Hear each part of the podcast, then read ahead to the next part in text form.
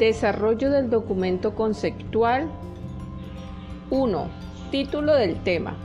Modelo 11, bloque aliados clave. 2. Glosario. Actores. Son los mismos grupos de interés, grupos de individuos o las instituciones que representan determinados intereses y que trabajan con el fin de conseguir sus propios objetivos. Cadenas de suministro. Es el conjunto de elementos que garantizan los elementos necesarios para atender las necesidades de los clientes finales. Implica la articulación de actores desde proveedores hasta consumidor final, incluyendo procesos transversales de comunicación y uso de la tecnología. 3. Introducción del tema. Apreciados profesores, Bienvenidos al módulo 11 sobre aliados clave. Para comenzar, es importante decir que en la literatura usualmente encontramos este bloque número 8 nombrado como asociaciones o socios clave. No obstante, la percepción en que es que socios son solo aquellas personas con las que se formaliza una empresa y con quienes hay que distribuir las ganancias del emprendimiento al final del ejercicio. No obstante, ese no es el enfoque que se aborda desde el modelo Canvas. El enfoque de este tema son las diferentes alianzas estratégicas que se pueden tener con los grupos de interés del emprendimiento. Por esta razón, el nombre de este bloque fue ajustado a aliados clave.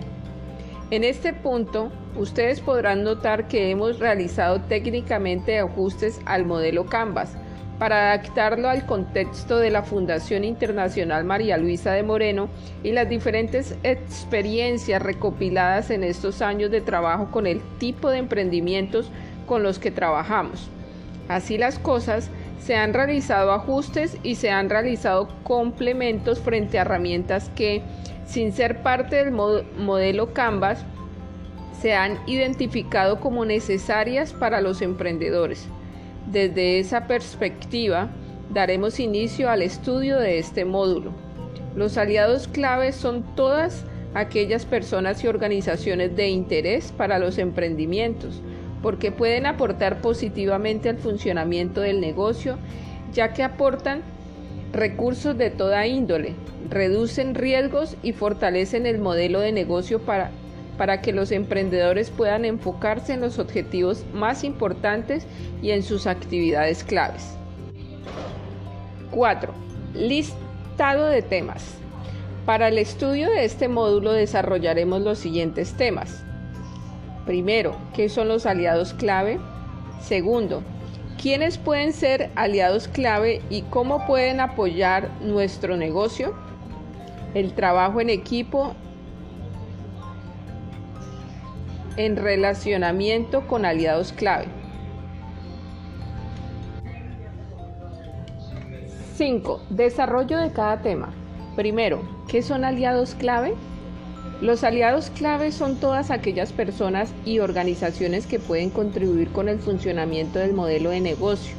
El trabajo de estos aliados puede significar una serie de beneficios a las empresas relacionadas con articular el desarrollo, el desarrollo de actividades necesarias para el emprendimiento de las que no necesariamente se encarga el emprendedor, por ejemplo, el servicio a domicilio. Unir esfuerzos con empresas dedicadas a actividades complementarias, como por ejemplo hoteles cercanos a clínicas que realizan alianzas con ellos para facilitar el descanso de los usuarios o sus familiares que no viven en esa ciudad y deben permanecer más de un día en el lugar Acuerdos que fortalecen la cadena de valor donde se encuentra el emprendedor, por ejemplo, acuerdos entre proveedores y la empresa para garantizar el surtido oportuno de materiales. Articulación con las ofertas institucionales presentes en el sector. Pueden existir muchos más objetivos relacionados. Lo destacable aquí es que una alianza clave optimiza el desarrollo del negocio, reduce riesgos, costos o permite el acceso a recursos al emprendimiento. Puede existir Otra observación importante acerca de este tema es que las alianzas clave no significa necesariamente llegar a una formalidad por medio de la cual existan documentos que certifiquen la alianza. Todo depende del tipo de alianza que se establezca, su objetivo y características particulares. Segundo, ¿quiénes pueden ser aliados clave y cómo pueden apoyar nuestro negocio? Para iniciar con la identificación de aliados clave, es importante reconocer qué tipo de aliados puede ser de interés para los emprendimientos, qué pueden ofrecer al emprendimiento y viceversa, qué ofrece el emprendimiento al aliado. Por esa razón se presentan a modo de referencia cuatro grupos de aliados que pueden ser considerados y los cuales varían de acuerdo a las zonas de ubicación del emprendimiento el sector económico, las características institucionales, entre otros factores. Aliados relacionados con las cadenas de suministro, los clientes como aliados, aliados de la sociedad y aliados relacionados con instituciones del Estado. Estos son los cuatro, los cuatro grupos de aliados. Analizaremos en términos generales qué puede ofrecer cada uno al emprendimiento, no sin antes mencionar que la Fundación ha adoptado el enfoque de derecho sobre el cual se establece que todos los seres humanos somos sujetos de derecho y al tiempo titulares de obligación. Esto significa básicamente que el uso de cualquier derecho implica que asumimos responsabilidades que debemos cumplir. La comprensión de este enfoque facilita la búsqueda de la relación gana-gana, necesario en cualquier interacción del emprendimiento. 2.1. Alianzas con la cadena de suministro. Para comenzar, las cadenas de suministro presentan desde la perspectiva de la empresa todo el proceso en el que diferentes actores cumplen un papel en el abastecimiento de los insumos y elementos requeridos para satisfacer necesidades de los clientes finales a través de la venta de productos y servicios que, como se ha analizado anteriormente, hacen parte de la propuesta de valor. A continuación se establecen algunas de las alianzas clave que pueden establecerse, insistiendo en la aclaración que estos son posibilidades que se configuran de forma diferente de acuerdo al contexto y las mismas características de los emprendimientos. 2.1.1 Alianzas con proveedores. Los proveedores pueden ser de materia prima o insumos, equipos, herramientas, servicios de mantenimiento, incluso proveedores de índole administrativo, como quienes proveen de los suministros de oficina o el Internet. En estas alianzas se buscan ventajas como las siguientes que se mencionan a modo de ejemplo. Primero, asignación privilegiada de materias primas que cumplen altos estándares de calidad. Segundo, descuentos, promociones, precios especiales y otro tipo de acuerdos relacionados con las compras. Tercero, mecanismos favorables en el tiempo y medios de pago. Cuarto, administración de los inventarios que quedan en la bodega del proveedor y se retiran hacia el emprendimiento en la medida que éste lo solicita. En este caso, los beneficios de estas alianzas se reflejan en reducción de costos, gestión de riesgos en el suministro de recursos requeridos por el emprendimiento y oportunidad en las entregas. 2.1.2 Alianzas con empresas no competidoras. Hay alianzas que pueden establecerse con otras empresas que no tienen un interés directo en el negocio del emprendimiento, pero que sí pueden configurarse acuerdos que benefician a ambas partes. Por ejemplo, tenemos primero acuerdos donde se impulsan productos complementarios de empresas diferentes. Por ejemplo, un emprendimiento que fabrica calzado deportivo y acuerda con una empresa de ropa deportiva la participación conjunta en una feria especializada en salud y deporte. Segundo, acuerdos donde una empresa permite la oportunidad a otra de promocionar sus productos o servicios en sus escenarios. Por ejemplo, una empresa constructora que recién construye entrega a los copropietarios sus viviendas y que facilita el espacio de promoción y venta a otra empresa dedicada a la fabricación de a la medida e instalación de cortinas, persianas y otros mobiliarios. Y tercero, alianzas en las cuales ambas empresas tienen insumos en común y acuerdan compras conjuntas para obtener un menor precio por economías de escala. Estas alianzas se relacionan con beneficios como reducción de costos e impulso comercial. 2.1.3 Alianzas con empresas de transporte, despachos y almacenamiento. Este tipo de alianzas en términos generales presta un soporte importante en la logística del emprendimiento. Primero, facilitar el suministro de materias primas y otro tipo de insumos en condiciones de calidad y oportunidad desde el punto de entrega de los proveedores hacia el emprendimiento.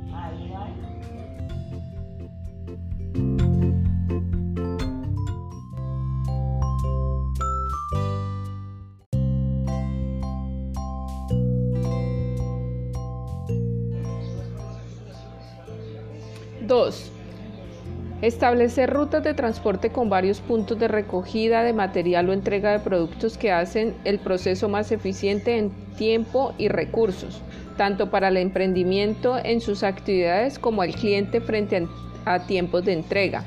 3. Tarifas diferenciales. 4. Alianzas entre emprendimientos y servicios de entrega a domicilio. Y 5. Acuerdos donde se comparten equitativamente gastos de almacenaje en cualquier en alquiler o renta de espacios. 2.2. Alianzas con los clientes. Los clientes pueden ser grandes aliados.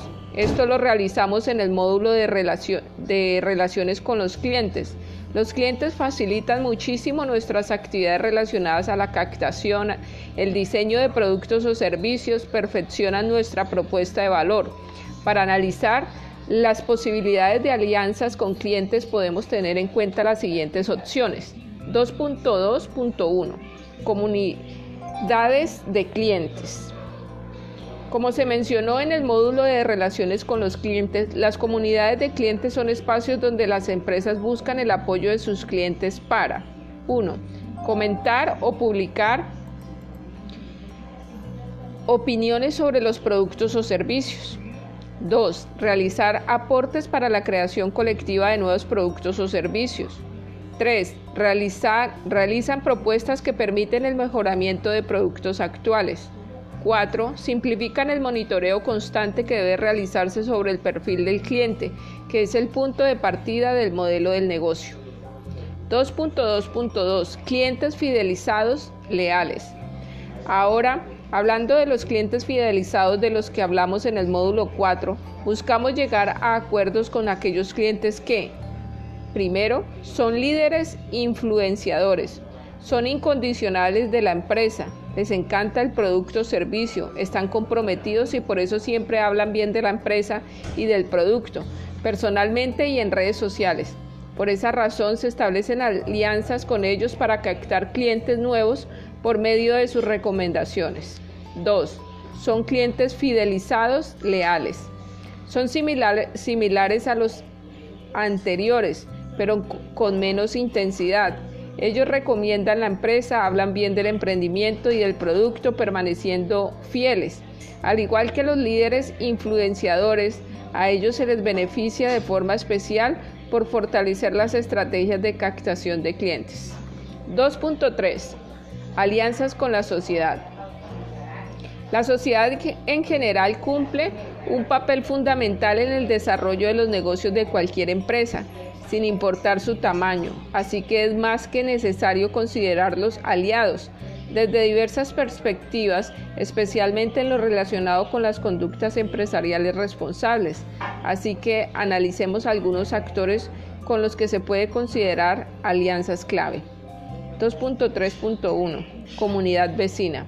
Las comunidades vecinas al sitio donde funciona el emprendimiento tienen una influencia sobre ella en mayor o menor grado.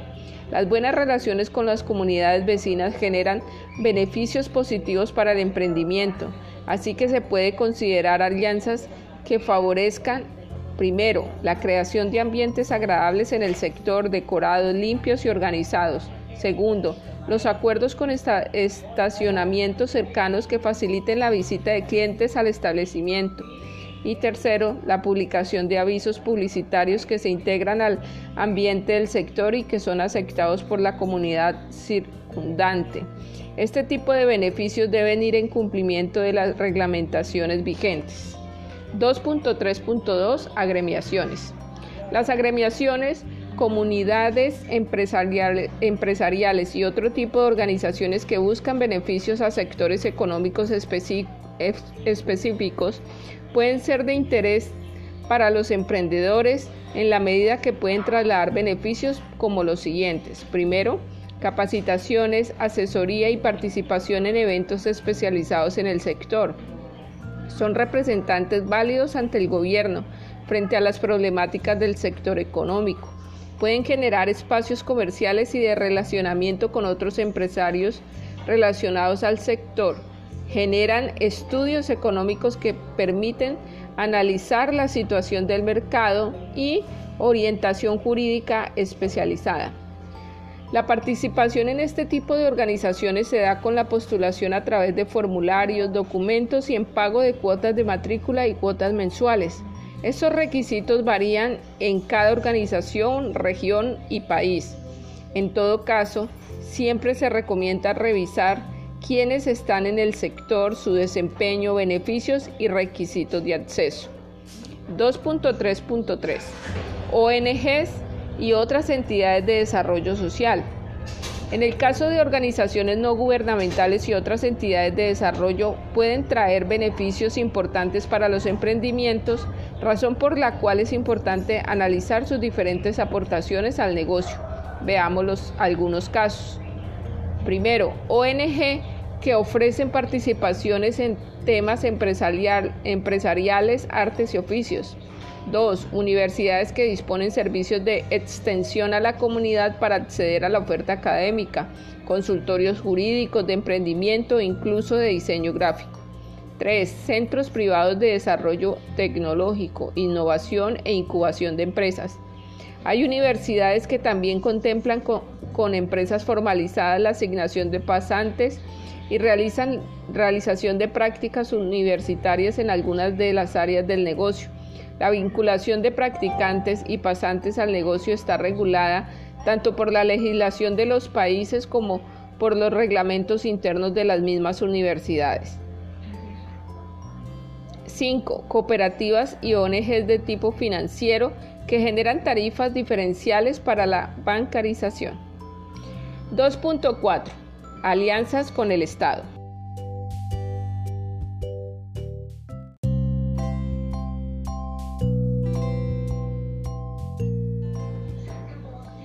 Desde la perspectiva de los derechos, el Estado es el primer titular de obligación, es decir, el primer actor con responsabilidades relacionadas al goce efectivo de los derechos de sus habitantes en el territorio nacional no obstante, los habitantes de una nación, sean nativos o extranjeros nacionalizados, también tienen responsabilidades en el goce y uso de derechos.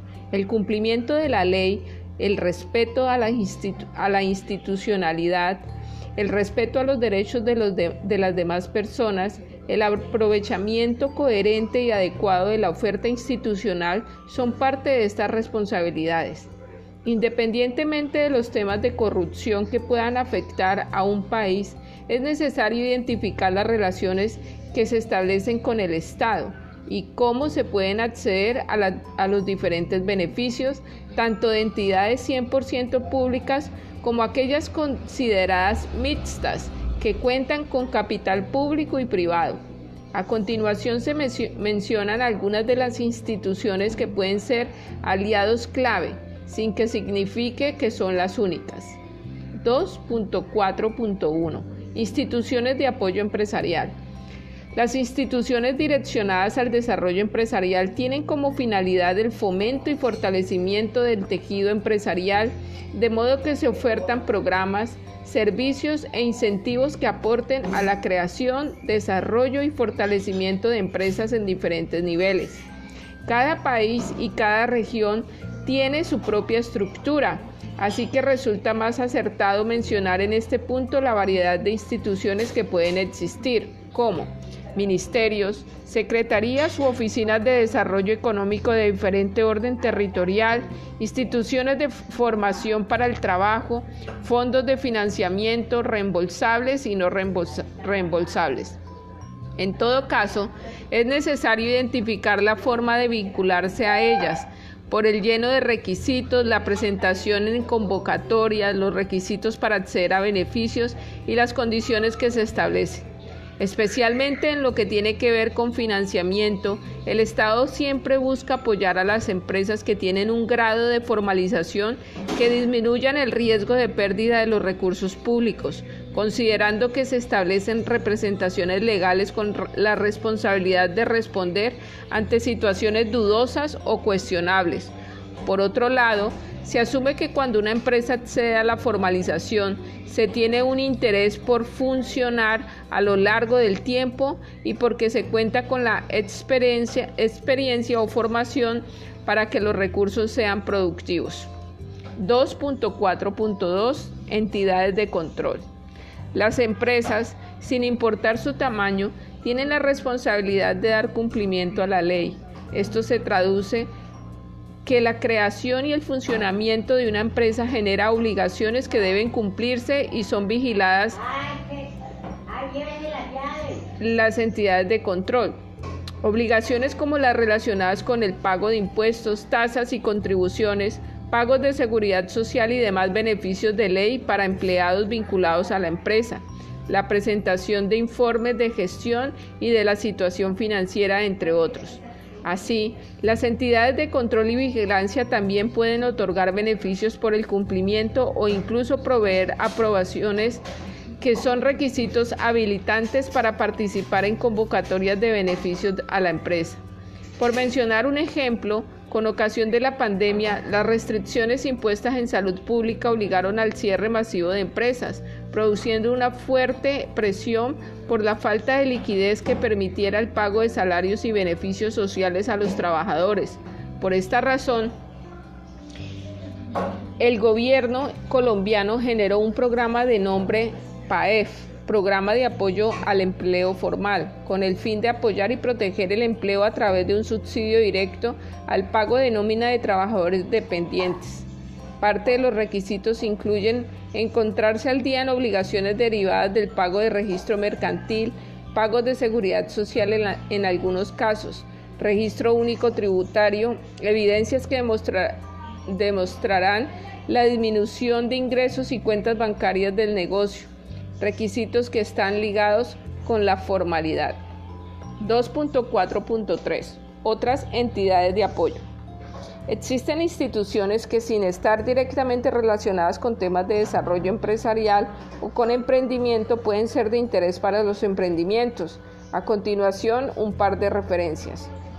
2.4.3.1 Servicios de infraestructura, planeación y acceso a servicios públicos domiciliarios. Los servicios públicos domiciliarios, las entidades responsables del mantenimiento de obras, puentes y otras otra infraestructura son elementos importantes del contexto físico del emprendimiento, toda vez que la logística, los suministros, la distribución y el funcionamiento mismo del negocio requiere estos accesos. Así, para un emprendimiento es necesario llevar una buena relación con entidades como las siguientes, que prestan servicios de interés. Primero, las empresas de servicios públicos domiciliarios, en las cuales se puede generar no solo el acceso, sino también el mantenimiento de, por ejemplo, las redes de alumbrado público. Dos, las secretarías, oficinas o instituciones encargadas del mantenimiento de la malla vial. Tres, las instituciones encargadas de la administración de escenarios públicos como teatros, parques, plazoletas, entre otros. 2.4.3.2 Servicios de seguridad. Por su parte, los servicios de seguridad a través del acompañamiento de la fuerza pública, los acuerdos que pueden establecerse son, primero, frentes de seguridad ciudadana, segundo, acompañamientos policiales y militares en horarios y fechas de altos niveles de inseguridad, Tercero, acciones de prevención. 3. Tema 3. El trabajo en equipo en el, en el relacionamiento con aliados claves. La relación de aliados debe entenderse desde lo básico, una relación entre dos partes que necesitan establecer puntos en común para llegar a niveles de entendimiento. En este sentido, no basta con establecer contacto y mucho menos asumir actitudes diferentes a las que se espera de emprendedores formados por la Fundación Internacional María Luisa de Moreno. Por esta razón se hace necesario hablar del trabajo en equipo. Como lo hemos desarrollado en el módulo, las relaciones del emprendimiento no se limitan al grupo de clientes al que llega con su negocio. Hay muchos nexos que deben establecerse en un mundo que es cada vez más, global y con muchos tipos de actores que se constituyen en grupos de interés. El manejo de relaciones interpersonales e interinstitucionales pueden actuar con empatía y asertividad hacia la búsqueda de puntos en común que nos permitan unir esfuerzos para obtener mejores resultados. Esa es la esencia del trabajo en equipo y es lo que en resumen se hablará en este momento. 3.1. Cooperar en torno a objetivos en común.